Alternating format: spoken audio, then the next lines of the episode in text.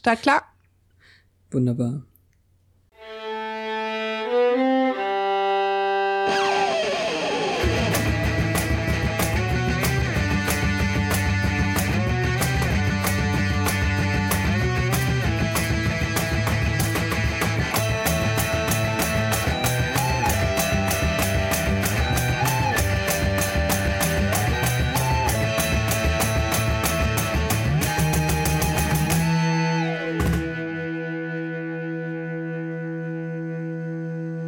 Hallo und herzlich willkommen bei Once More with Tension mit Petra.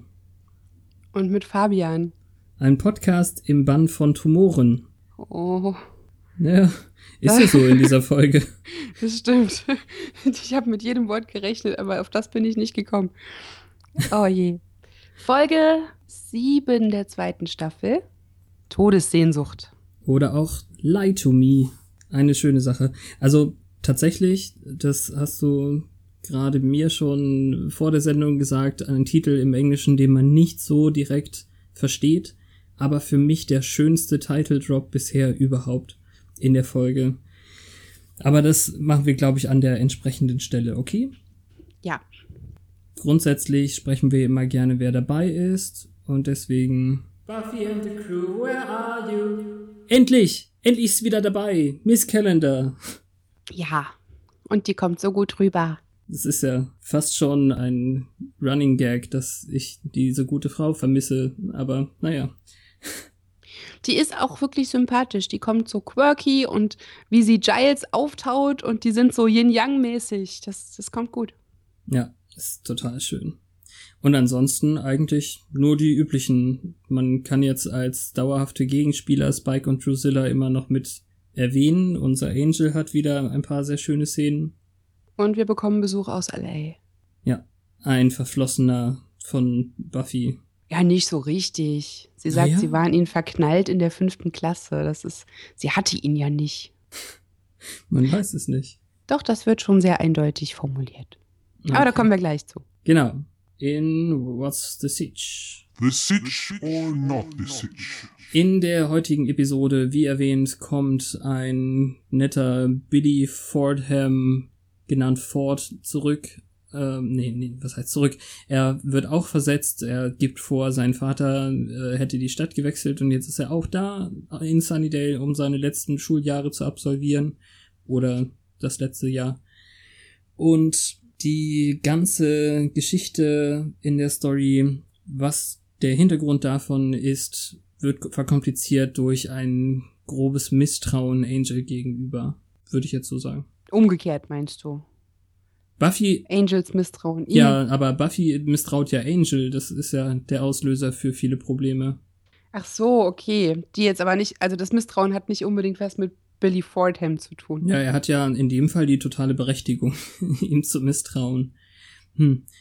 Wie der Titel schon sagt. nee. Ähm, Jetzt der englische Lie to Me, oder? Ja, hm, okay. das ist vielschichtig. Ja, ich habe auch erst gedacht, ich meine Todessehnsucht, da habe ich gedacht, na, es ist eine recht pathetische Übersetzung von Death Wish oder so, was dann sich einfach cooler anhört auf Englisch. Aber es ist ja eben nicht so. Und in, im Endeffekt ist es ja eine, ja, man, man könnte sagen, Vampir anbetende Minisekte, die er mitbringt. Sind die alle aus LA gekommen? Das ist eine gute Frage. Ich glaube schon. Also. Wallfahrt zum Höllenschlund. ja. Sie kriegen eine Heizdecke gratis dazu. Ein komisches Kram. Naja. Ja, im Einzelnen beginnt es eben mit der Szene zwischen Drusilla und Angel, die sich ja aus einem früheren Leben schon kennen. Wir steigen ja eiskalt ein mit dem Kind auf dem Spielplatz, das auf seine ja. Mama wartet, wo ich mich dann frage, warum lässt die das Kind allein auf dem verlassenen Spielplatz auf sie warten? Ja, sie ist halt eine sehr beschäftigte, alleinerziehende Mutter. Jetzt, du kannst ihr das doch auch nicht übel nehmen. Naja, schon, ist schon deutlich viel zu spät und absolut unangebracht. Ja, also ich schließe ja immer von den Klamotten auf die Temperatur, auf die, den Zeitpunkt des Sonnenuntergangs und das muss schon Nacht sein, also weit über des Kindes Sperrstunde. Wenn es eingesperrt kommt wird, das halt- Kind. ja, also in Sunnydale sollte man schon die Bürgersteige hochklappen. Drusilla kommt halt und mit ihrer lieblichen Stimme flüstert sie dem Kind zu, was seine Mutter singen wird, wenn man seine Leiche findet. Ja, also. Und das Kind ist halt super naiv und sagt nur, ich darf nicht mit Fremden reden und sie will gerade ansetzen dazu, dass sie ja nicht irgendeine Person ist, sondern Ja. und dann Angel to the Rescue. Ja, sie ist nicht nur irgendein, nicht irgendeine Person, sondern sie ist keine Person. Sie ist sich ihres Monsterstatus irgendwie sehr bewusst. Das ist der Halbsatz. Ja, also sie kommt ja nicht dazu, es zu Ende zu Naja, sprechen, aber Genau. Also sie erzählt von, von der, von dem Lied, das ihre Mutter gesungen hat, so ein ganz creepy, wir holen das Schaf zum Schlachten oder irgendwie sowas Lied, was ich auch echt schlimm fand. an der Brombeerhecke. Ja.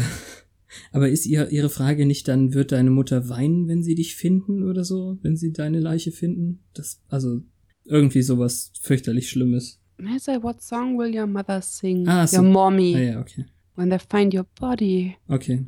Ja, den, den Halbsatz habe ich wieder vergessen. Ja, so. Dann kommt Angel und sagt zu dem Kind, run. Hm. Da fragt er dann auch nicht mehr länger und rennt. Und ähm, die Szene zwischen den beiden, die hat schon so irgendwas subtil Erotisches, Findest du? finde ich. Vor allem von ihrer Seite, weil sie halt so diese, diesen Habitus hat. Sie kommt so nah, sie flüstert. Das, da ist schon lasziv dabei. Okay. Das kann ich bei ihr nicht. Sie, sie hat da eine mysteriöse kindliche Ader, da geht überhaupt nichts in die sexy Richtung für mich. Na, für eine Lolita ist sie auch schon zu alt. Hm. Ja, das ist. Also, meint ihr, Also es wird uns so, so dargestellt, glaube ich, zumindest, dass Buffy vom Dach aus das so sehen kann. Oder so ja, nachempfindet. die sieht ja nur, dass sie nah beieinander stehen, aber die kann nicht hören, was die sprechen. Ja. Aber von oben sieht's schon schmusi aus. Und dabei sagt sie gerade zu ihm, dein, Haar, dein, dein Herz stinkt nach ihr. ja, das ist sehr schön. Aber Angel möchte ihr eigentlich noch eine Chance geben und sagt ihr eben, schnapp Spike und verlass die Stadt sonst. Was darauf schließen lässt, dass ihm was an ihr liegt. Ja. Und äh, sie sagt eben, nein, du kannst mir gar nichts antun. Früher vielleicht, aber heute nicht mehr. Das macht natürlich neugierig, was da zwischen den beiden wohl war. Ja. Und vielleicht hört sie ihn doch, weil genau in dem Moment, wo Buffy sie beobachtet, hat er noch gesagt, ähm, es, es muss enden oder es ist zu Ende, was man so als Schlussmachphrase Hm. Ja, okay. auslegen könnte. Und wie sie dann weggeht, hat sie dann auch so mit dem Finger über seine Brust gestrichen Hm. und Ich weiß es nicht. sie schreiten beide davon, aber ohne irgendeinen Anflug von Gewalt. Das, glaube ich, könnte, also sie weiß ja gar nicht, wer Drusilla ist und, und dass sie zu Spike gehört. Also, hm, wer weiß. Ja, im Moment ist sie halt dann nur eifersüchtig. Dann das Intro. Mhm. Wo steigen wir denn dann noch mal ein? Das habe ich hier nicht stehen. Ich denke wahrscheinlich äh, irgendwie Giles und Schule und so. Ähm, Jenny. War es nicht so, dass sie von wegen, es ist ein Geheimnis oder so? Also Ah, ja, Jenny ja. kommt mit Giles die Treppe runter und ähm, ich weiß nicht, wie ging es darum, dass sie beide, nee, sie hat irgendwas vor mit ihm, datemäßig und will ihm nicht sagen, was. So ist es. Genau. Ja. Und er sagt dann, ich Und- muss doch wissen, was ich anziehen soll. Ja, und sie sagt dann, hast du überhaupt was anderes anzuziehen? Und er muss kurz überlegen, aber ich glaube, nee, wahrscheinlich nicht. Das bin ich. Ah, ich freue mich so auf nächste Woche. Naja. ähm, dann äh, trennen die sich aber relativ bald und dann ähm, geht's mit Buffy um die Jagd und die hat halt auf Patrouille keine Vampire erledigt. Und dann tut er was, was für ihn vollkommen untypisch ist. Er will Mhm. nämlich, dass sie die Nacht frei nimmt, dass sie mal eine Pause macht. Das gab's noch nicht. Ja.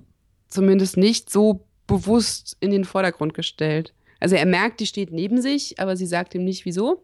Nur, äh, er- sagt, verbring doch etwas Zeit mit Angel. Oh ja, ich Ja. bin total auf deiner Seite, was die Beziehung mit dem verfluchten Vampir angeht. Knickknack. Hä?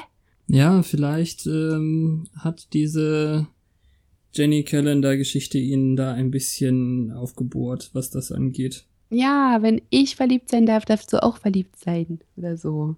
Ja, ist doch nett. Dann kommen wir zu einer meiner drei liebsten Szenen in dieser Folge, nämlich Cordelias äh, Ansprache für Marie Antoinette.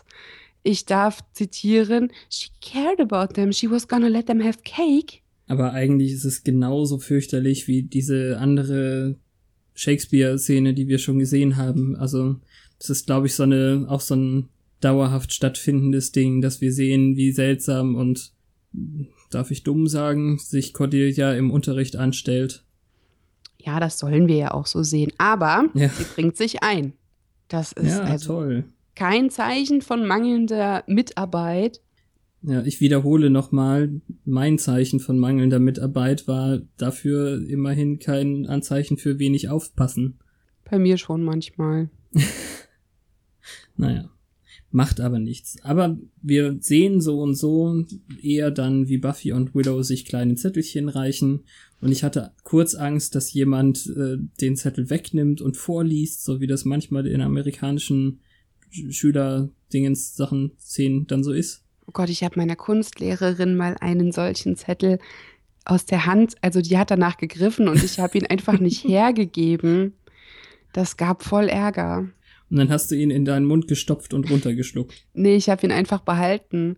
Da stand auch nichts Schlimmes drauf. Da stand irgendwas drauf, dass sie den Mitschüler, der so stark gestottert hat, einfach nicht besonders ähm, respektvoll behandelt hat oder so. Keine Schimpfworte, nichts Fieses oder so. Das war sogar was über die Lehrerin. Ja. Mhm. Im Prinzip halt über ihre pädagogischen Fähigkeiten, weil sie den so bloßgestellt hat an einer Stelle und das nicht okay war. Mhm. Ich habe den Zettel einfach nicht mal hergegeben und dann hatte ich Angst, dass es Ärger gibt. Zu Recht wahrscheinlich. Ich habe mal versucht, ähm, eine zeichnerische Charade zu spielen. Mich hat jemand gefragt, was wir als nächstes haben oder so, glaube ich. Und ähm, ich wollte es nicht sagen, was viel einfacher gewesen wäre, sondern ich habe dann angefangen, kleine Bildchen zu kritzeln und äh, den Namen desjenigen Lehrers zu formen damit. Und dann habe ich eine kleine Mutter gezeichnet mit bla bla bla um den Kopf und ein kleines Flüsschen, weil ich sagen wollte, wir haben als nächstes Herrn Muttersbach. Und den Zettel hat dann mein Lehrer äh, irgendwie eingesammelt und meinte dann, du hast mich da gezeichnet, da steht überall bla bla bla, erzähl die Scheiße hier vorne. Oder der hat sich wirklich äh, sehr aufgeregt. Eigentlich war das sogar mein Lieblingslehrer zu der Zeit. Aber da fühlte ich mich ein bisschen ungerecht behandelt, weil ich ihn überhaupt nicht gemeint habe damit. Ja, er kennt doch seinen Namen, er muss das doch erkennen. Naja, er, er weiß, dass er nicht aussieht wie eine klassische Mutterfigur mit Nudelholz und keine Ahnung, was ich damals gezeichnet habe und für mütterlich gehalten habe. Kittelschürze. naja. So viel zu kleinen Zettelchen reicht jetzt. Ja. Also es hat drauf gestanden, äh, lange Haare, nein, dunkle Haare, mhm. irgendwas über das Kleid, pretty. Und pretty war unterstrichen.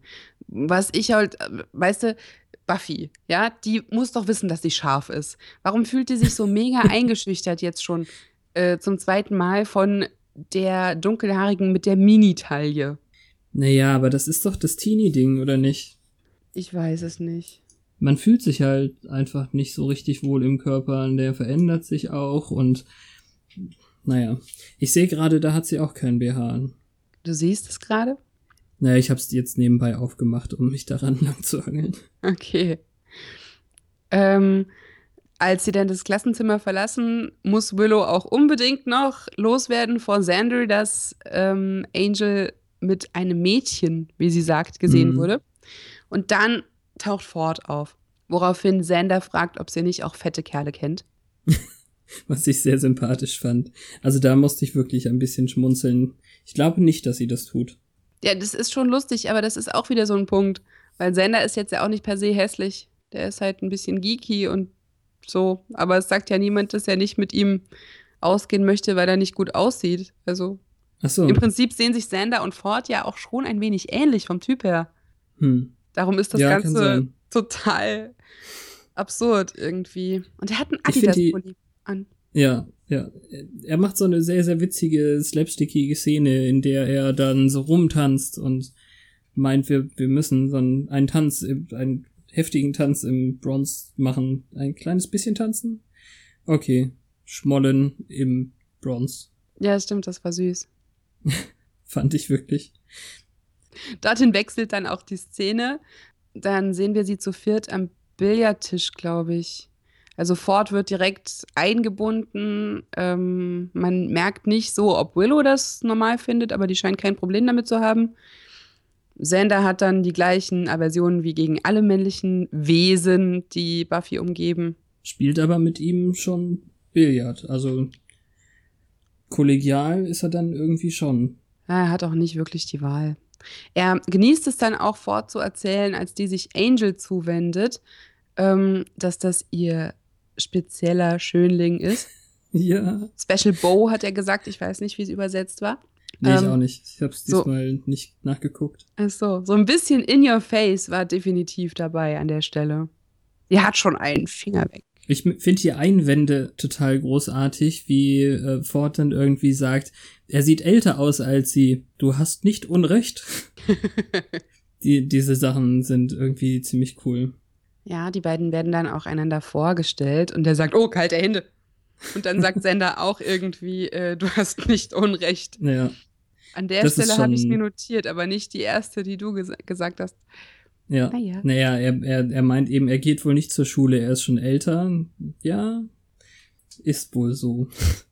Und, aber Sender hat so eine nette rote Jeansjacke irgendwie an. Echt, ich dachte, es war Leder. Leder?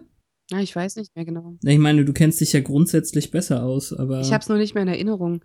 Es hat ja. weiße Nähte. Ja, ja wahrscheinlich ist Macht man das bei Leder. Also nee. ich glaube, für Leder fällt es nicht schwer genug. Ich glaube, das ist eher so Jeansstoff. Ich hat wieder was James Deaniges, weil er auch noch ein weißes T-Shirt anhat und so. Und das hat er öfter. Ah, okay. Ich habe hier aufgeschrieben Willow 70s Muster.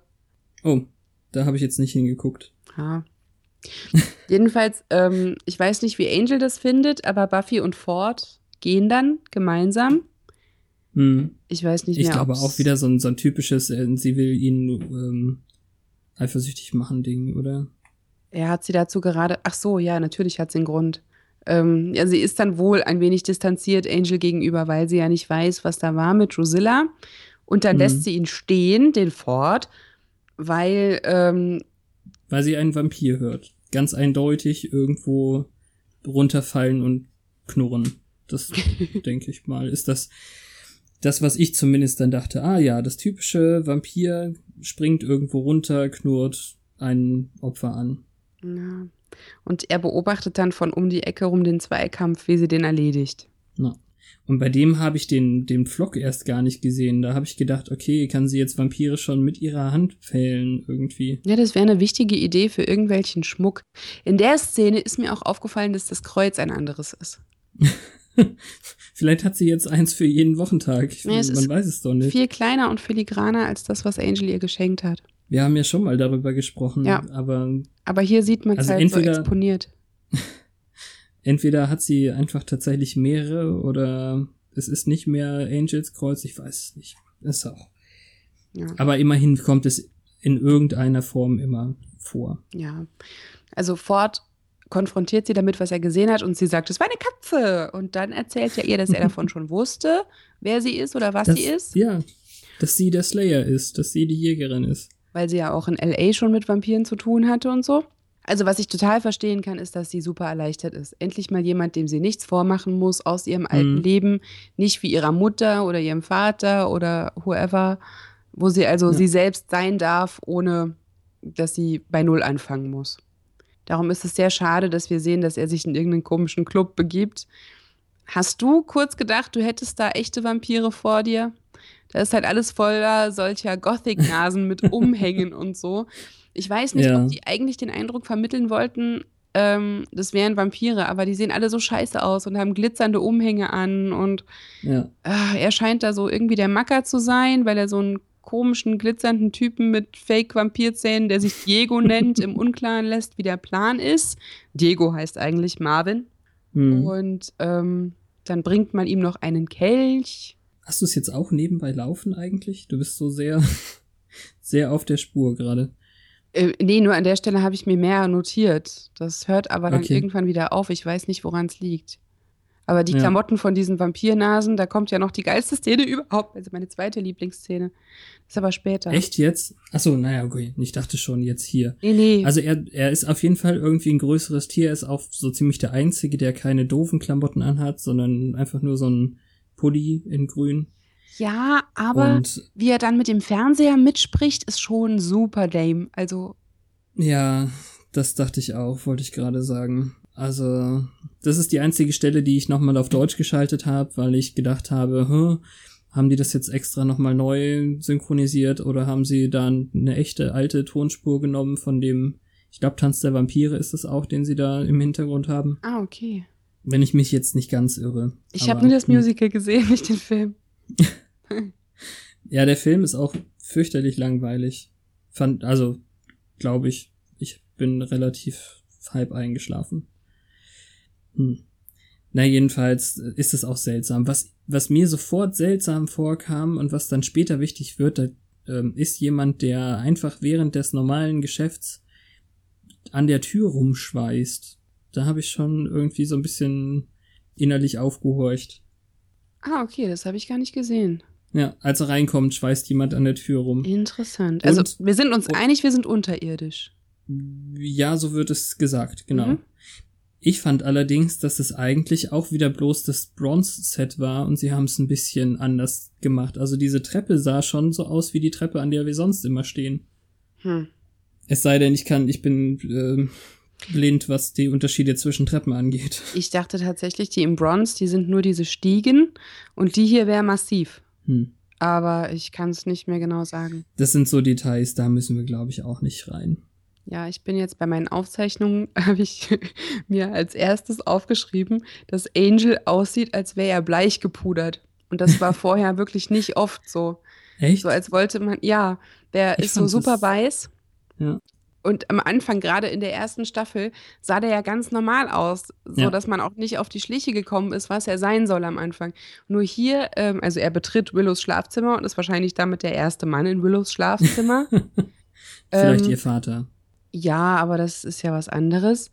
Dann ist der so bis an die Haarwurzeln so weiß getüncht hm. äh, und man sieht noch so eine, eine Farbkante Richtung Brust. Also es ist äh, auch die, die Lippen, ich weiß nicht, ob die auch ein bisschen roter gemacht wurden für den Kontrast, aber der sieht so Edward Cullen aus in dieser Szene.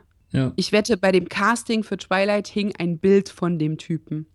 Und ich frage mich halt, warum sie ihn jetzt Weißtönchen als Kontrast zu Billy Fordham ich weiß es nicht. Ich kann dir das nicht sagen. Also ähm, finde ich ja per se aber nicht schlecht. Also ein bisschen was anderes haben doch die Vampire häufig, oder?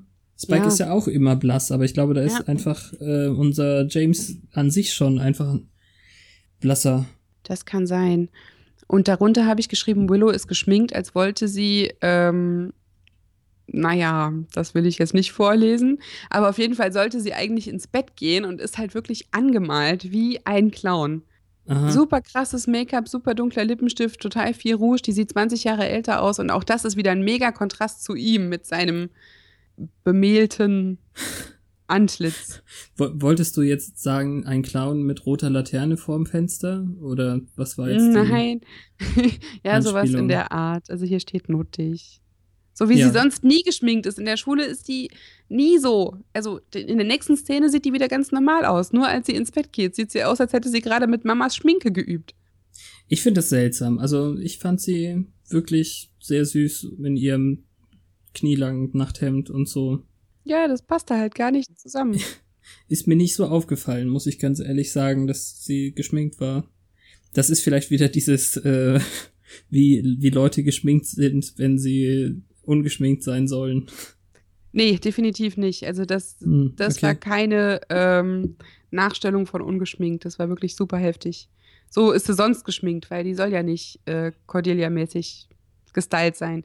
Aber wir könnten dazu kommen, was er eigentlich von ihr wollte, nämlich, weil sie wahrscheinlich die erste Frau mit Internet in Sunnydale ist, soll sie gucken, was es mit Ford auf sich hat. Ja.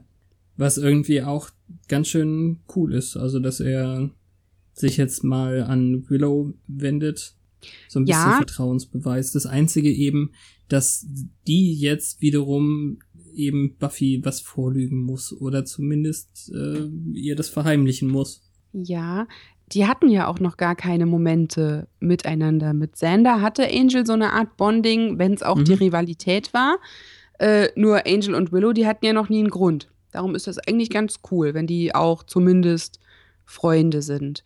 Aber sie schiebt es halt sofort auf seine Eifersucht. Und das versteht er auch voll. Das ist sehr niedlich, ja, die ganze ja, Szene. Ja. Ich habe auch mir notiert, dass er ziemlich ehrlich ist mit Willow. Also er hätte auch sagen können, nein. Aber ähm, es ist ziemlich cool, wie er dann eben sagt, äh, ich bin 200 Paar zerquetschte 50 Jahre alt. Ähm, ich müsste wahrscheinlich nicht eifersüchtig sein, aber bei ihr bin ich's. Und das ist ja wieder so ein Stückchen Liebesbeweis dann wahrscheinlich. Mhm. Das ist ganz schön. Ich finde Willows Buch Bücherregal cool. Nur um das mal ganz kurz zu sagen. Okay. Du hast nicht darauf geachtet, aber ich muss auch Nee, ich habe ja gesehen, dass die den. Der Ventilator ist so ähnlich wie meiner, nur in weiß. Ah ja, okay. Ja, sie hat irgendwie so ein ähm, kleine Mist, wie heißen die Teile? Es sind nicht so richtig Bambusröhren, sondern diese Schilfteile, die, die man vielleicht auch an den Strand mitnimmt oder sowas, hat sie hinter das Bücherregal genagelt als Rückwand und hat dahinter noch eine Lampe stehen. Sieht sehr cool aus. Okay. Dadurch, dass es sonst auch nicht überladen ist, das Zimmer, finde ich, wirkt es einfach sehr cool. Bei mir würde das nicht funktionieren. Ich habe aufgeschrieben, erwachsen. Hm, ja. ja. Also es ist kein Kinderzimmer mehr. Bis auf die Lampe, die war irgendwie so bunt mit geometrischen Formen, so ein bisschen übertrieben. Oh, der Nerd. Haha. Und ihre Hausschuhe, so Hasen oder was auch immer das sind. Ja. Ja, naja, macht ja nichts. Sie schmeißt ihn dann auch raus, weil ihre Mutter sagt, sie soll ins Bett gehen, was irgendwie putzig ist mit 16, 17. Ja. ja, Giles sagt Buffy auf jeden Fall dann, ähm, sie könnte ihn ja erreichen, wenn wirklich was ist, aber eigentlich hat er ein Date mit äh, Miss Calendar, so ungefähr. Ja, er gibt ihr die Beeper-Nummer von Jenny. Genau. Denn die ist ja schon da. Es ist zwar noch nicht etabliert, also noch kein rosa äh, Beeper, aber so. War nicht der Beeper in der Emily Dickens Folge, Dickinson Folge? Ah ja, das war Buffys, naja, schon klar. Ich glaube, darum ging es sogar. ja. Naja, wir wissen nicht, wie, wie Jennys äh, Beeper aussieht. Ja. Und der ist ein bisschen entsetzt, äh, dass Ford offensichtlich Bescheid weiß. Ja, das stimmt. Da hat er aber auch völlig recht mit. Also, ähm, wenn ich ein Wächter wäre, ich wäre auch ein bisschen irritiert, dass er das weiß. Ja, du benutzt aber nicht dein Schicksal, um süße Jungs aufzureißen. Ja, also der Spruch hätte, hätte, den hätte sich wahrscheinlich klemmen können eigentlich, aber so im, im Prinzip wäre das auch das, was man fragen sollte, wenn man jetzt der Wächter ist. Ja, aber das kommt auch daher, dass er gerade vollkommen hormonüberladen ja. ist. Äh, er hat gespürt, dass da mit Angel irgendwas im Argen liegt. Und ähm, weil er selbst halt gerade voll so im Euphorie-Modus ist, glaubt er, alles hätte damit zu tun. Hm. Was ich jetzt gerade äh, wieder nicht gesagt habe, also Willow wird eben tatsächlich so ein bisschen von Buffy konfrontiert schon gleich. Oder zumindest fühlt es sich für sie so an, weil sie sofort anfängt zu stottern. Zum Glück nimmt Buffy irgendeinen anderen Grund an und geht deswegen nicht weiter drauf ein. Ja, sie denkt, sie hat wieder angefangen, Kaffee zu trinken. Ja. Und darüber haben wir doch geredet. Das tut ihr nicht das gut. Das war's. Das ist auch sehr witzig, oh. ja. Das finde ich total niedlich, weil ich habe auch manchmal solche überkoffeiniert Phasen. und genau das kann ich mir bei Willow so niedlich vorstellen. Das würde auch voll passen zu ihrem mhm. Verhalten. Wobei eigentlich müsste eine Freundin merken, dass die da was zu verbergen hat. Irgendwie schon. Aber ja. gut. Aber sie, ich wollte nur sagen, sie hat ja diese 90er Jahre Halskette an in dem Fall in einem Beige oder weiß nicht, wie auch immer die Farbe dann heißt, Tan. Diese Teile, weißt du, die so, so gewebt äh, direkt am Hals ansetzen. Eine Tattoo-Kette? Heißt das so? Dann ja, dann ist das das. Mhm. Aber eben nicht. Oh, die war letztes Jahr wieder voll im Kommen. Ich hätte die aufnehmen sollen. eben nicht so in schwarz, wie ich das von meiner Schwester kannte, sondern eben in orange Hautton fast, aber ein bisschen dunkler als Willow. Passt zu ihrem Haar. Wahrscheinlich. es fällt auf jeden Fall nicht so auf, wenn, wenn man es nicht weiß, wahrscheinlich. Ja. Also die Dynamik ist halt in dem Moment auch so, dass Buffy sich sowieso mehr auf Billy konzentriert und wahrscheinlich deshalb der Sache nicht nachgeht. Und nur deshalb. Hm, ja, du hast recht. Aber ich bin nur irritiert, dass du Billy sagst, weil er ja Ford genannt wird. Ah, Ford. Fortwährend wird Ja, er Ford äh, genannt. Billy erinnert an äh, Billy Wakey Wakey. Irgendwie schon. Too many Billys. Ja, aber nicht so viele wie Andrews. Mhm. Wir werden langsam selbstreferenziell, das müssen wir Ja, das sollten wir ja, unterlassen. ey. Also Buffy und Ford gehen auf Patrouille und er bekommt sogar seinen eigenen Pflock. Nee, den hat er mitgebracht. Hat sie ihm nicht das Kruzifix und den Pflock in die Hand gedrückt? Sie hat den Pflock und das Kruzifix in ihren Händen getrennt, den Pflock behalten, das Kruzifix weitergereicht und er zieht seinen eigenen Stock, äh, Stock, seinen eigenen äh, Spieß, jetzt sagt Pflock, oh Gott, äh, aus seiner Tasche. Na, und dann werden sie von zwei Vampiren angegriffen. Er soll eigentlich nichts machen, außer sich mit dem Ding verteidigen. Sie killt den einen, will Mhm. zurückkommen für den anderen und zu der hat er gesagt, ähm, ich mach dir ein Angebot, das du nicht ablehnen kannst, im Prinzip. so ungefähr. Verrat mir, was du, was du, was ich hören will und ich lass dich laufen. Ja, das ist voll blöd, mehr sehen wir nämlich gar nicht. Als er wieder kommt, tut er so, als hätte er sie umgebracht, aber wir haben nichts gesehen von Staub. Und ich habe auch Nee, wir gehen, wir gehen ja auch wirklich davon aus, dass er sie gehen lassen hat. Ja, genau. Wir, wir werden eigentlich nicht in die Irre geführt, sondern wir wissen Nö. jetzt einfach, der hat Dreck am Stecken. Ja, weil er keinen Staub in den Augen hat. Hm, Ich weiß nicht, ob das normalerweise so ist, dass die das Häufchen Asche sehen würde. Hm. Aber zumindest habe ich das Gefühl, dass sie nicht misstrauisch ist an der Stelle, sondern erst später. Ja, aber später hat sie auch wirklich allen Grund zum Misstrauen. Zum Beispiel, weil der Vampir nochmal auftaucht, den er getötet hat, ja. Mhm. Aber mhm. vorher gehen wir halt in diesen ähm, Bunker mit Willow, Xander. Ja, Sunset Club übrigens. Ist dir das aufgefallen Nein. in, in den Gesprächen? Nein. Ja. Sie haben ihn Sunset Club getauft. Und Willow, ich weiß noch, dass Willow und Xander total diplomatisch äh, mit den Freaks da unten sprechen, von wegen, Mhm. oh, die einsamen Seelen, la la la. Und äh, Gothic Blondie hält sich irgendein Gespräch, dass Vampire niemandem wehtun wollen. Und Angel kommt und sprengt die Nummer.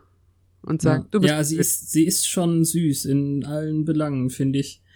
Also eigentlich sogar recht zivil, weil sie sagt, du musst jetzt hier deine Meinung nicht so breit treten, also zu Angel. Mhm. Du kannst, kannst du vielleicht akzeptieren, dass auch andere Meinungen einen Wert haben und ich finde es eigentlich ganz nett. Also die hätte auch blöd auf ihrer Meinung bestehen können. Also ich meine, tut sie, aber halt sie Mhm. könnte auch blöder werden dann. Ja. Und dann kommt meine zweite Lieblingsszene, nämlich er sagt, die haben keine Ahnung, wie Vampire sind, wie sie sich anziehen. Und dann kommt so ein Wannabe die Treppe runter und hat die gleichen Klamotten an wie Angel, eins zu eins. Gleiches Hemd, gleiche Lederjacke. Das ist ein netter Witz, aber Ich fand's süß. weiß nicht, ob ich das, ja. Es wird aber halt das so macht abgetan. Angel dann auch gleich wieder so lächerlich, dann. Ja, aber das ist auch wichtig.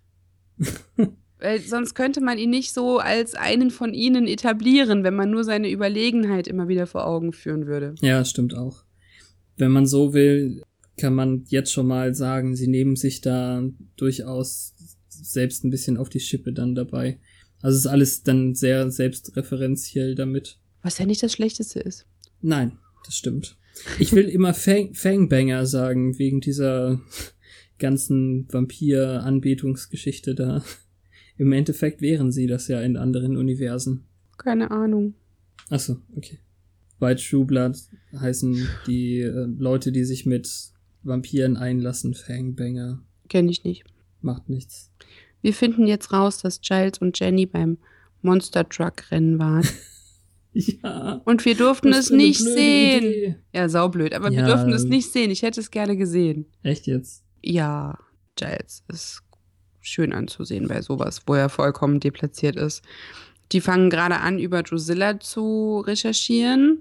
Mhm. Also ein Foto von Drusilla, ein Foto liegt da. Mhm. Ja. Oder ein Ausschnitt aus einem Buch, weil eigentlich dürfte es von ihr keine Fotografie geben. Und dann kommt eben der platinblonde, langhaarige Vampir, den sie alle als Frau bezeichnen, ähm, und klaut ein Findest Buch. du nicht? Hä? Ja, die sagen Also alle immer Ski, aber ich finde, es sieht aus wie so ein Kerl. Ich kann es nicht sagen. Also erstens sagen sie die ganze Zeit it, weil Ja, es ja der, in der Stelle ist. schon, aber vorher Ja. Ford hat gesagt sie. Find, also das finde ich schon eindeutig weiblich eigentlich. Das, der Spike sagt später irgendwas von Lucius. Und irgendwie fand ich, die sieht aus wie Lu Lucius Malfoy. Und naja, egal. Ähm, jedenfalls wird sie spätestens dann misstrauisch, weil das ist ja der Vampir, den Ford vorgegeben hat, getötet zu haben. Aber welches Buch Mhm. hat der geklaut? Ja, das ist die Frage. Ich denke, das gleiche, das wir in der einen, in der letzten Episode schon gesehen haben, oder nicht? Das Wächter-Tagebuch-Ding, wo eben auch Sachen über Spike drinstehen. Ich glaube, da, darum ging's ja, dass sie die Informationen nicht mehr haben über ihn. Okay, warum? Also soll das der Gefallen sein, für den der Vampir sein Leben behalten durfte? Nee, natürlich nicht. Sie bringt das ja Spike später, das Buch. Und äh, das, was er wissen wollte von ihm, ist eben ja, wo der Obermufti ist. Und da taucht er ja dann auf später. Ach so. Also jetzt im Anschluss direkt. Also die Szene mit Giles und Jenny ist, glaube ich, dann nicht mehr so super wichtig. Das Wichtigste ist, dass der Vampir da war und das geklaut hat. Ja, dann ist es ja auch vorbei. Die sagt halt nur, äh, das ist der Vampir, den er getötet haben will. Genau. Wir lernen ganz kurz, dass äh, Drusilla überhaupt keine äh, kein Konzept mehr von Tod hat irgendwie, weil sie den toten Vogel dazu bringen möchte, für sie zu singen und so. Ja, und da spricht Spike auch mit ihr, als wäre sie ähm, blöd. Weil er sagt, Ja. du hast den eingesperrt, du hast den nicht gefüttert und jetzt ist er tot. Ja. Aber ich verstehe er Drusilla an der Stelle einfach auch überhaupt nicht mehr. Ja, die ist halt ein bisschen Gugu. Ein bisschen. Das hat ja einen Grund. Zu dem kommen wir noch. ähm, Und dann kommt da Ford rein. Die unterhalten sich und dann kommt Ford und äh, hat so voll den Masterplan, bringt Spike dann irgendwie dazu zu sagen, ähm, wenn in, du hast 30 Sekunden oder ich bring dich um, also, also um dich zu erklären oder ich bring dich um. ja, woher kommt das? Das ist so dämlich. Das ja, ist das ist meine least favorite scene. Aha, okay. Ja, das zeigt einfach nur, also das ist so ein, so ein bisschen Setup dafür, dass er eben die ganze Zeit einen Plan in seinem Kopf hat, unser Ford, den er dann so, wie er das geplant hat, auch durchführen muss. Also er weicht da von seinem Konzept einfach nicht ab, wenn er sogar auf den Wortlaut besteht irgendwie. Und da schlägt er eben jetzt diesen Tauschhandel vor, er möchte Vampir werden, da da da, und äh, dafür bringt er ihr die Jägerin. Ja, also das einzig Gute an der Szene sind Spikes Antworten, finde ich. Ich kann dich jetzt schon Ja. nicht leiden. Warum soll ich dich die Ewigkeit lang ertragen? Genau.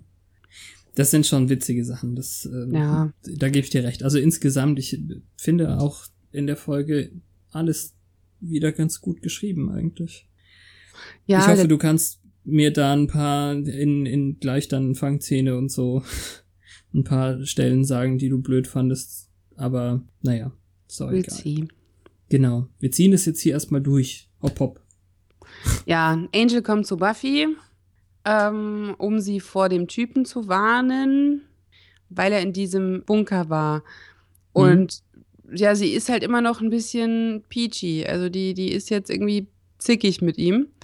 Äh, und sagt, abgesehen davon, äh, nee, irgendwas mit Vertrauen, wer ist Drusilla? Mhm. Lügt mich nicht an, Ja. ich habe keinen Bock mehr. Und ja, keine Ahnung.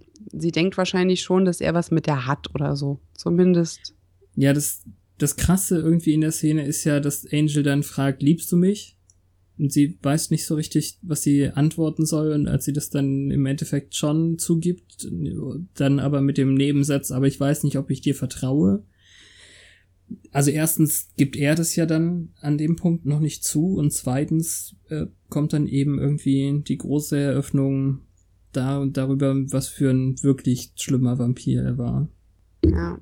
Und er hat halt Angst, sie darüber zu verlieren, weil sie das nicht erträgt. Hm. Im Prinzip ist es ja, als hätte er ganz nach Faust zwei Seelen in der Brust. Die eine, die das alles angerichtet hat und die mit dem Gewissen. Mhm. Ähm, und er sagt halt, sie war rein und keusch und er hat sie verrückt gemacht. Ja. Was erklärt, warum er sie nicht sofort erledigt hat, als er konnte. Obwohl sie davon ja nichts hat. Also sie ist ja nicht mehr das Mädchen, was er verrückt gemacht hat. Weil der Dämon wohnt in deinem Haus. Ja, aber irgendwie ist sie ja schon noch weiterhin der Vampir, den er verrückt gemacht hat. Das ist aber auch wirklich ganz heftig, wie er dann eben sagt, er hat ihre ganze Familie umgebracht, was sie verrückt gemacht hat. Und ähm, sie ist dann eben der Kirche beigetreten, in den Konvent gegangen, Kloster oder was auch immer das dann heißt. Ja, und an dem Ähm, Tag, Und als sie, genau, als sie ihren Eid ablegen wollte, hat er sie verwandelt. Aber danach Schon. waren sie doch noch Lovers, also Vampire Lovers. was auch immer das heißt, wenn die schon so bekloppt ist, wie sie es jetzt ist.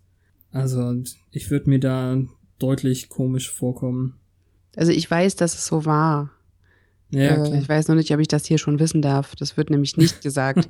er hat gesagt, er war besessen von ihr. Aber ja, hm. ja. Ich hoffe auf Rückblicke. Ich erinnere mich wirklich nicht mehr, ob es die gibt, aber ich hoffe auf Rückblicke, in denen man Drusilla von vor der Verwandlung sieht. Hm. Das fände ich spannend. Also ich glaube, dieses, dieses Foto, was wir hier in der Folge sehen, ist ja auch das, was wir im Buch haben, oder? Wenn ich mich jetzt recht erinnere. Ach nee, oder? Na, ist auch egal. ich weiß nicht, ich habe Billy Fortem aufgeschlagen. Ja. Nee, ist es auch, glaube ich, nicht. Ist ja auch wirklich völlig egal. Nee, das Jedenfalls, Ist eins, ja, das sind nur Vampirfotos. Also wie sie jetzt sonst aussieht mit dem weißen Kleid und eins mit Spikey Wikey. oh Gott. naja. Sorry, I couldn't resist. Ähm, Ja, Ashton Kutscher irgendwie bringt Buffy jetzt dazu, sich mit ihm äh, ach abends komm, zu seriously? Nein. Findest du nicht? Also Nein. ich finde, er sieht, in manchen Szenen sieht er ganz dringend nach ihm aus. Nein.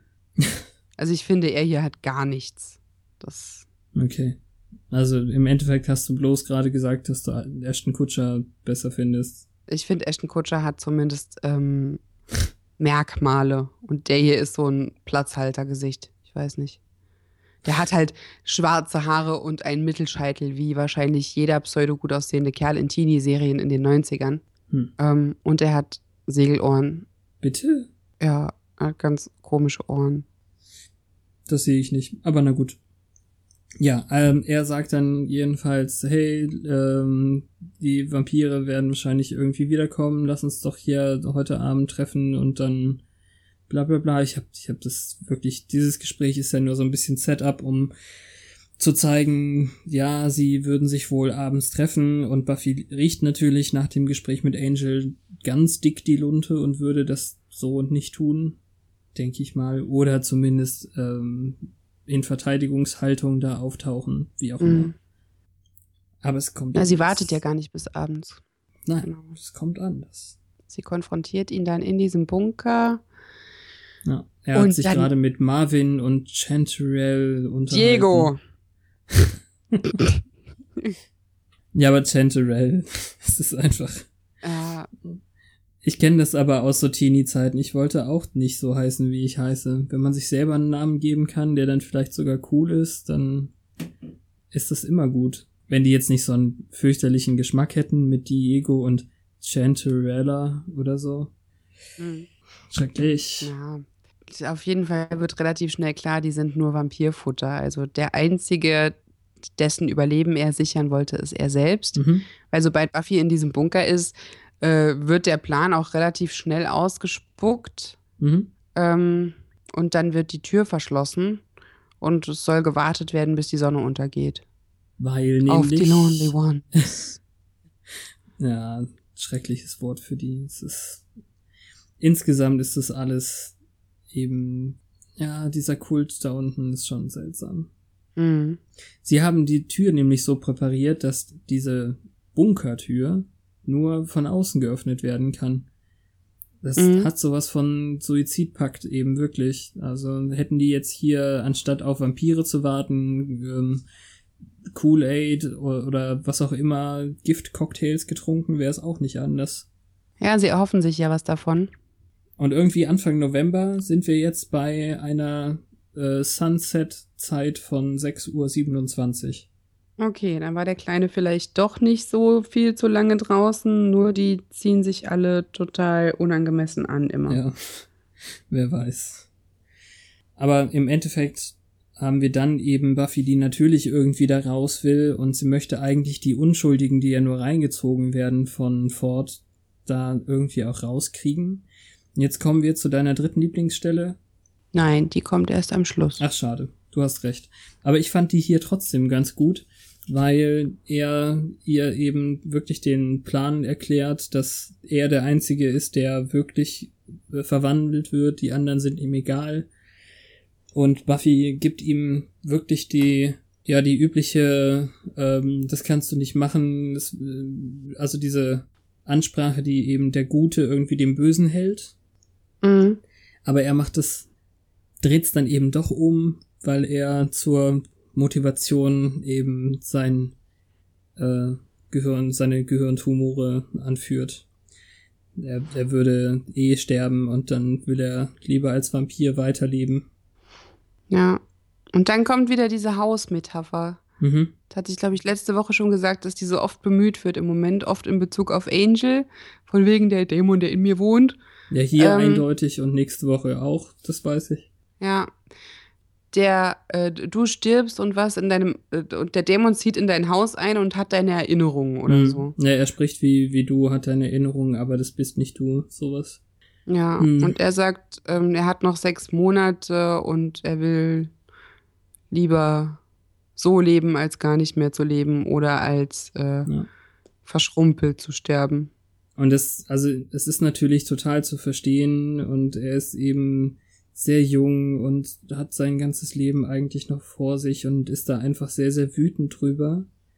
Dass er aber die anderen Nasen alle mitnehmen möchte, die teilweise nur gelangweilt sind oder weiß ich auch nicht, ne, was da eben so als Grund angegeben wird. Das ist dann wieder der Punkt, was ihn dann doch zum Bösewicht macht. Mhm. Er hätte es auch einfach lassen können. Ja, aber trotzdem ist es so ein bisschen verwischt, weil sie fühlt mit und das mhm. sieht man. Naja, deutlich, mit dem ganzen Pipi in den Augen. Ja und äh, macht so ein bisschen einen auf Mitleid von wegen, ja, kotzt du mal 24 Stunden, weil du so Kopfschmerzen hast und dann mhm. reden wir über richtig und falsch. Ja. Und der hätte keine Wahl und der hat doch eine Wahl und die Schafe und äh, ich habe hier Schafe aufgeschrieben. Ja, er sagt eben einfach, die anderen sind wie Schafe. Damals gab es den Begriff Schiepel noch nicht. ja, und jetzt ist alles so, wie er sich's vorgestellt hat und darum tut er ihr nicht leid oder er tut ihr doch leid. Ich habe hier nur viel Sorry aufgeschrieben. Ich bin nachlässig. Ja, ich glaube, also das wird Buffy irgendwie sein, die Mitleid mit ihm hat dann eben. Ja. Und er sagt ja noch, dass er sie vermisst hat, obwohl sie ihm gesagt hat, er, sie wird ihn als erstes, also eigenhändig töten, wenn mhm. es wirklich dazu kommt. Ja, aber dass er, er verwandelt wird. Er haut sie tatsächlich selber nochmal irgendwie die Treppe runter. Ich weiß gar nicht, wie er das schaffen konnte. Sie ist dann eben so in einer Vorwärtsbewegung und er haut sie dann von hinten, was auch ganz schön gemein ist. Ich weiß nicht. Also ich glaube, da lässt sie sich aber auch schlagen. Und dann kommt eine, eine sehr coole Szene, fand ich eben, als die Tür dann aufgeht und Spike und seine Vampire reinkommen.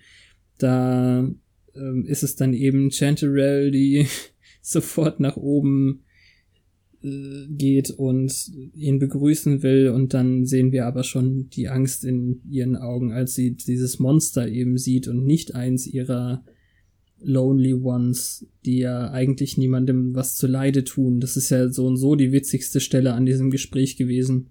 Sie tun niemandem was zu Leide, sie sind einfach nur einsam.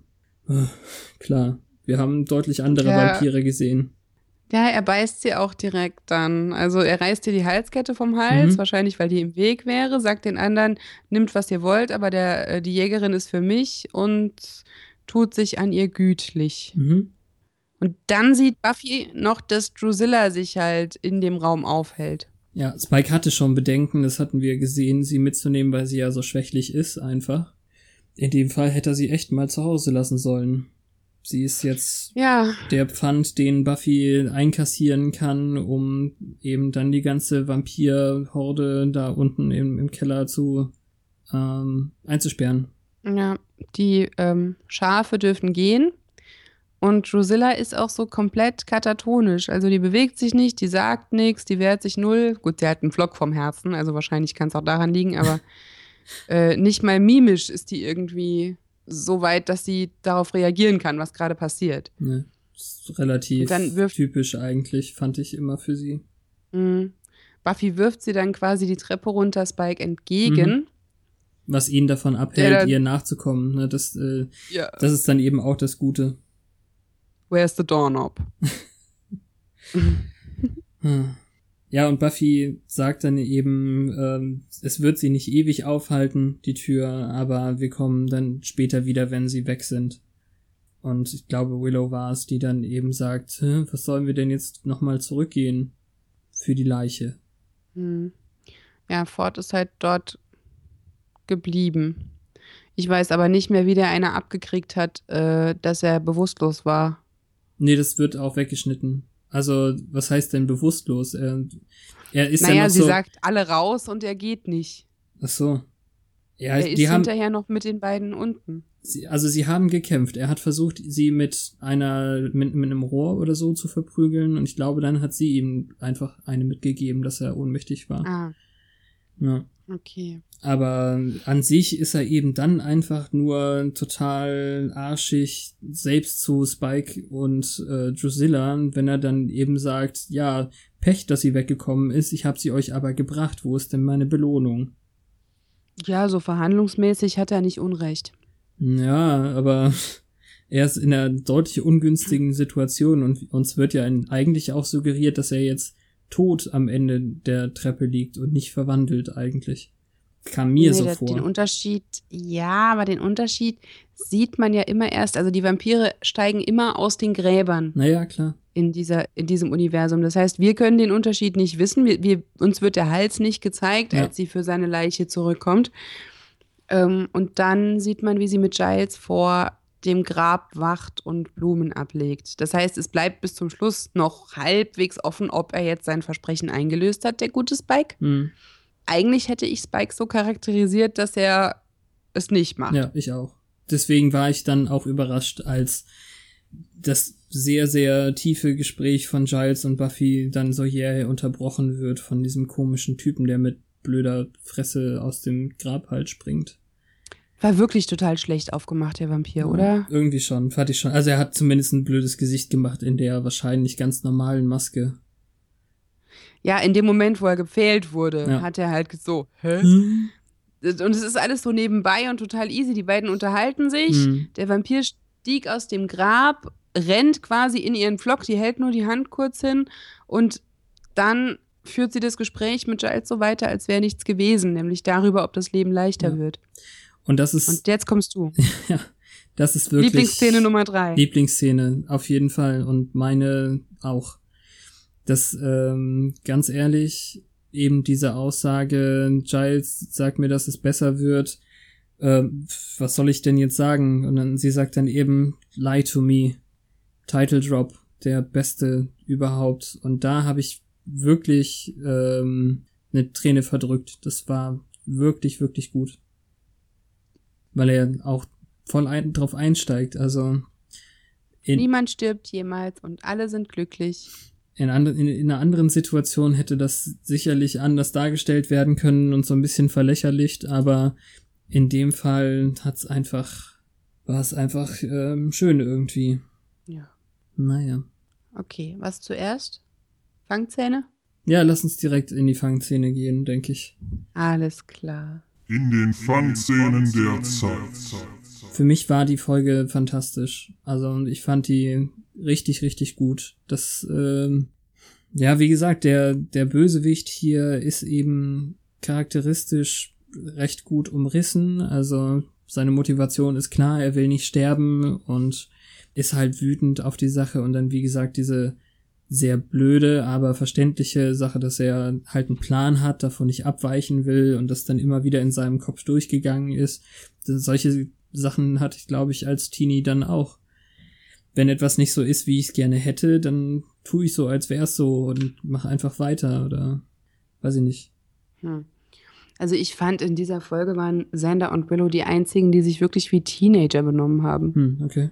Ich weiß gar nicht. Du hast schon lange nicht mehr gesagt, dass dir eine Folge nicht super gut gefallen hat. Das ist ja auch ein gutes Zeichen eigentlich. Ich bin auch nicht super kritisch. Das ist ja auch eins meiner Grundprobleme. Ich, es muss schon wirklich schlecht sein, damit ich es nicht mag. ich finde meistens äh, was Gutes dran und dann halte ich mich daran fest. Ja, das ist ja nichts Schlechtes dann. In dem Fall gab es einfach auch nichts Schlechtes, woran ich mich irgendwie, also worüber ich mich hätte aufregen müssen. Nö, zum Aufregen war nichts da. Ich finde, es war zu einfach am Schluss. Also da war wahrscheinlich auch nicht mehr viel, viel Platz, aber dieses, ähm, die unmögliche Situation zu überwinden, in diesem Bunker eingesperrt mhm. zu sein mit Spike und seinen Schergen, äh, das ging in so einem Fingerschnipsen quasi. Das ist so dieses, ja, alle Knoten am Schluss werden nochmal gelöst und das muss halt dann in die 45 ja. Minuten oder wie viel sind passen. Das wäre so das Einzige. Aber im Prinzip gab es da jetzt auch nicht viel in die Länge zu ziehen. Wir wissen ja, dass unsere Jägerin nicht in Folge 7 Staffel 2 stirbt. Das ist nicht das stimmt so allerdings. der spannende Punkt. Und eigentlich ist es auch klug, Drusilla da am Schluss als Schlüssel zu benutzen, weil im Prinzip diese Folge mhm. dazu gedient hat, dass wir mehr über sie erfahren. So auf lange Sicht war das also ganz wichtig. Und insofern ist es ganz klug gemacht. Sie tritt in Erscheinung auf drei verschiedene Arten. Erstens in der Interaktion mit Angel, dann in ihrer Geschichte, die einfach wiedergegeben wird, und dann in dem Abhängigkeitsverhältnis zu Spike. Wurde also von drei Seiten beleuchtet. Und das ist nicht dumm. Also es ist eigentlich sehr, sehr gut in Szene gesetzt und wir wissen, there will be more. Ja, also ich würde es jetzt auch nicht so direkt eben als Drusilla-Folge bezeichnen, von der ich ja letztes Mal gesagt habe, dass die noch kommen müssen. Aber zumindest ist es schon mal ein Setup. Also vielleicht so ein bisschen halt die Herkunftsgeschichte hier mhm. mal aufgerollt in einer anderen Geschichte und das ist ja auch völlig legitim. Genau. Insgesamt hätte das wahrscheinlich noch deutlich anders sein können, wenn man Technologie mit einbaut. Aber ich glaube, man müsste einfach vielleicht dann der Sprache den, den neuesten Touch dann geben. Also äh, als Sender da rumtanzt und meint, wir gehen zum super abhotten in der Disco Bronze oder sowas. Mm. Also das wirkt ein bisschen alt, weil das heutzutage heißt es, glaube ich, Rager wenn Keine man so Ahnung. total durchknallt und sich zuschüttet oder. Keine Ahnung. Die wollen sich ja Party nicht zuschütten. Die trinken nicht. Nie. Ja, ich weiß. Gibt's aber auch nicht im Bronze, weil im Hintergrund tatsächlich ein Schild hängt mit No Alcoholic Beverages. Warum auch immer dann alle auf den Laden so abfahren, das ist vollkommen unrealistisch. Teenies sind nicht ja, so. es kommt mir manchmal auch es kommt mir manchmal vor, als wäre das eher so eine Art Jugendfreizeitzentrum als. Äh, ja, mit 17 säuft aber auch niemand riesige Cappuccinos, wenn wir ehrlich sind. Mm, doch, glaube ich, habe ich gemacht. Naja, auf jeden Fall spielt sie oben mit. Wer jetzt? Die Folge. Achso, ja, okay. Und so eine Dinger. Ich dachte jetzt, Buffy spielt oben mit. Nein. In der zweiten Etage von so eine Dinger wie die Billardtische und so, das, ja, dann ist das vielleicht gar nicht so blöd, Jugendfreizeitheim, la la la, nur passt das halt nicht dazu, wie es in Staffel 1 verkauft wurde, von wegen Cordelia und die coolen Kids sind alle im Bronze. Mhm. Das wäre nicht so, wäre es ein Jugendfreizeitheim. Naja, also. Weiß ich nicht, ich weiß es nicht. Also, äh, das geht nicht, ja. Also es kann nicht sowas sein für Jugendliche und trotzdem cool nicht so. Weil sie da schon, schon zu erwachsen für sein möchte. Nee, zu Cordelia. Glamour. Hm, okay. Ja, stimmt, ja. Da darf also wenn ja ich meine Erfahrungen. Ja, das stimmt. Damit fängt's schon an. Wenn ich meine Erfahrungen damit vergleiche, dann ist das nicht Glamour gewesen, ja. ja. Na, ja. So. Wir hatten uns geeinigt. Buch. Genau. Demons of the Hellmouth. Dass wir uns nur Billy Fordham widmen und nicht Drew. Ja. Okay. Weil Drew noch ein paar andere Sachen hat, die weiterhin nebulös bleiben sollen. Ja. Und jetzt immer nur drei Sätze aus dem Absatz äh, zu lesen, das macht ja auch auf lange Sicht keinen Spaß. Ja, dann heben wir uns das auf, so ähnlich wie bei Dala. Ähm, genau. Also was ich bemerkenswert finde, ist, dass es hier beschrieben wird als eine der tragischsten Fälle von Betrugs mhm. oder, oder Verrats, den Buffy je ausgesetzt war. Weil so tragisch fand ich es jetzt nicht. Ich meine, der Beschiss ging einen Tag oder so. Ja, so, als hätte der da jetzt groß dieses Vertrauensverhältnis wieder aufgebaut und. Vielleicht hätte er es anders gespielt, hätte es anders sein können. Also, mhm. Wenn er jetzt noch ein bisschen wichtiger für Buffy gewesen wäre, wenn das irgendwie durchgekommen wäre, mhm. hätte es noch anders sein können und man hätte das tatsächlich, wie du es gerade schon sagst, ruhig über ein paar Tage länger durchziehen können. Vielleicht hätte es Andererseits, über mehrere Folgen gehen müssen. Ja, genau. Das hätte man total machen können. Andererseits hätte man dann vielleicht schon früher gemerkt, dass er eigentlich gar nicht auf die Schule geht, mhm. nicht angemeldet ist und gar keinen Wohnsitz hat. Denn das, was Willow ja rausgefunden hatte, war eben, dass er als Adresse bloß diesen Club hatte. Deswegen konnten sie ja dahin. Mhm. Hm. Jedenfalls steht hier noch, dass er ein Jahr älter ist als Buffy. Davon habe ich nichts gehört. Und dass sie äh, obwohl doch, mhm. genau, er hat gesagt, sie, er war ein cooler Siebtklässler, als sie in ihn verliebt war. Und ja. er war, äh, sie war in der fünften, das steht hier auch nochmal. Also sie kannte ihn in Los Angeles sieben Jahre lang, also vor sieben Jahren hat sie ihn kennengelernt und war an ihn verknallt in der fünften Klasse. Und ähm, deshalb gibt es eine weiterführende Anziehung, als er in Sun äh, Affection, also zumindest ist sie ihm zugetan, als er in Sunnydale, an Sunnydale mhm. ankommt. er hat herausgefunden, dass sie die Jägerin ist, schon bevor sie aus Los Angeles abgereist ist und hat erfahren, dass er nur noch sechs Monate zu leben hat, wie wir auch eben auch erfahren haben, wegen Gehirntumoren. Ja, und dann wird hier beschrieben, wie er in Sunnydale einen Kult das klingt so, als hätte er die Leute nicht mitgebracht, sondern erst in Sunnydale aufgerissen. Ähm, das stimmt. Den Kult junger Leute in Gothic-Klamotten mit Rüschen und Umhängen, die Vampire anbeten und davon träumen, selbst Vampire zu werden, hat Spike kontaktiert und ihm die Jägerin angeboten, im Austausch dazu, dass er ihn zum Vampir macht. Auch wenn Buffy das sehr mitgenommen hat. Also seine fürchterliche Situation. Ja konnte sie nicht die Tatsache ignorieren, dass er alle umgebracht hätte, inklusive mhm. sie selbst. Und Spike hat ihn verwandelt. Und sie hat ihn gepfählt. Und an der, an der Seite steht noch, dass Buffy Chanterelle in L.A. getroffen hat. Und ich weiß nicht, was damit gemeint ist. Ja, also ähm, erstens muss dann zumindest Diego und Chanterelle aus LA mitgebracht worden sein, wenn auch vielleicht eben die anderen Sheep nicht. Ja, wobei, also ich will jetzt nicht vorausverraten. Hm, okay. Hast du schon noch weiter geguckt? Nee, inzwischen? aber ich glaube, ich mich zu erinnern, dass zumindest später irgendwelche LA-Folgen ah, stattfinden. Okay. Aber ich erinnere ja, mich nicht und, an eine ähm, von denen. Und es gibt hier eben jetzt den, den Witz, dass dieses Hooked Up, was benutzt wird, sowohl ähm, aufgerissen als auch ab, abgehangen heißen kann, glaube ich. Mhm. Also ich glaube, Buffy sagt eben, ja, ich habe mit Lily oder auch Chanterelle schon in LA mich getroffen und äh, Senders Kommentar äh, ist dann eben und mit Hooked Up meinst du was? Weil er eben so ein, so ein bisschen Mädchengeknutsche vermutet. Ja, sag das Wort ruhig, sag's. Was denn? das N-Wort. Ähm, naja. Jetzt, jetzt suche ich ein N-Wort für Mädchengeknutsche gerade. Nein, weil das Sender sofort in Du meinst, Kopf das ist ein notgeiler Kommentar. Ja, ja, ja so wird er halt auch leider immer wieder inszeniert, der arme Junge. Ähm, naja, vielleicht finden wir noch raus, was damit gemeint ist, irgendwann in der Zukunft oder nie. Angel spielt, glaube ich, auch in LA, aber ich glaube nicht, dass die was damit zu tun hat. Die hat auch jetzt nicht so ein Gesicht, dass man unbedingt wiedererkennen würde, wenn die sich anders schminkt. Die war ja nur Kajal, die Frau. Ähm, Chanterelle jetzt? Ja. Aber wenn jemand so. Lilly sagt, wenn Alison Hannigan damit zu tun hat, bin ich ja. immer verwirrt. Also als ja. da Lilly stand, hatte ich direkt Willows Gesicht vor Augen, wegen How I Met Your Mother. da haben wir in der nächsten Woche auf jeden Fall noch eine Szene, über die wir reden müssen. Ja. Aber ist ja auch nicht so richtig. Sollen wir dann vielleicht mit dem Twitter weitermachen? Ja, bitte. Währenddessen auf Twitter. Oh Gott, war das schief. Hast du eine Idee?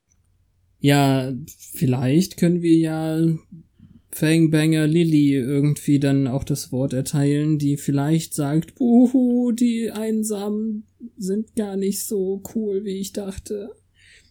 Er hat Jetzt mich gebissen. Hab ich Angst und das ist eine sehr gute Idee, aber nennen sie nicht Lilly. Weil ja, natürlich nicht. Chanterelle ist so ein dämlicher Name. Er muss rein. Ja, das ist eben die Frage. Also ich kann ja mal gucken, ob es, wenn es Chanterelle vielleicht, also das gibt's garantiert schon. Ja. Aber einfach nur, weil es so ein dummer Name ist. Wir entschuldigen uns hiermit so. bei allen Chanterelles, die uns hören. Chanterelle ist äh, eine Feldenkreis-Anhängerin aus Oregon. naja, wir überlegen uns noch einen äh, Hawks-Nickname, aber ja. Ich glaube, ich glaube, ich würde einfach ähm, ganz krass werden und würde sie OG Chanterelle nennen. Wegen Original, weißt du? Mhm. Das ist nämlich noch frei. Okay. Das ist immer ganz dankbar, wenn man einfach The Real oder OG oder sowas dran dann davor macht. Ja, sehr gut. Okay, dann haben wir diese Woche gewuppt. Ja, und das ein bisschen schneller als sonst. Ja, danke fürs Zuhören. Wir hören uns nächste Woche und, und dann kommen wir nochmal zu einem Mal, das Mal des Aigon. Ja, und zu einem alten Bekannten. Wir hören uns wieder in Folge 8 der zweiten Staffel. So alt ist der Bekannte ja nun. Ja, das ist ja erst von letzter Woche, ne? Er hat eine Woche Pause bekommen. Naja. Komisch eigentlich. Bleibt gespannt.